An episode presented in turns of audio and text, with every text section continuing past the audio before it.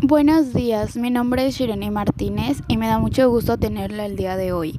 Me gustaría que me dijera cuál es el motivo de su consulta y su nombre. Hola, eh, pues yo me llamo Andrea y mi motivo por el cual estoy aquí es que desde hace bastante tiempo me he sentido como que triste, como que eh, como que mi mi, mi comportamiento ha cambiado eh, rotundamente. Cuando le da este miedo, ¿qué teme que ocurra si pasa? Por ejemplo, que le dé miedo no superarlo o que le dé miedo el estar triste mucho tiempo. Me gustaría que me platicara.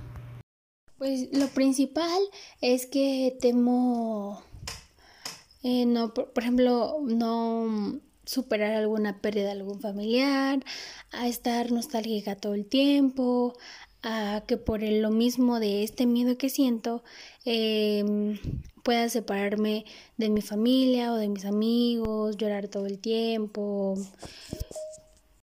Por ejemplo, si en este momento nos pusiéramos a hablar sobre la muerte de un familiar, ¿qué haría para prevenir los sentimientos que le provoca este miedo? Pues más que nada evita hablar sobre el tema de que, qué pasaría o cómo lo abordaría si alguien de mi familia llegase a fallecer o alguien cercano a mí más que nada. Y eh, pues no me gusta hablar como, como este sobre el duelo familiar o,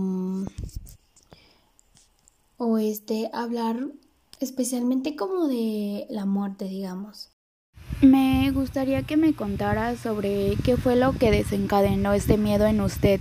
Si hubo alguna situación o alguna persona que desencadenara este estímulo o si simplemente se hace ideas. Bueno, todo esto empezó porque hace un tiempo falleció mi abuelo y desde ahí fue donde empezó como ese miedo a hablar de, de la muerte, al hablar de este de, mis sentimientos hacia ese acontecimiento. Le tengo que decir que los seres humanos no podemos hacer casi nada para evitar o controlar las desgracias y los sufrimientos que padecemos porque son producidos por causas externas sobre las que tenemos muy escasa influencia. Sin embargo, en la terapia cognitivo-conductual aplicamos técnicas como reestructuración de pensamientos asociados al miedo a la muerte. La terapia de exposición enfatiza revivir y procesar recuerdos y los sentimientos dolorosos. Se le conoce como tratamiento de elección.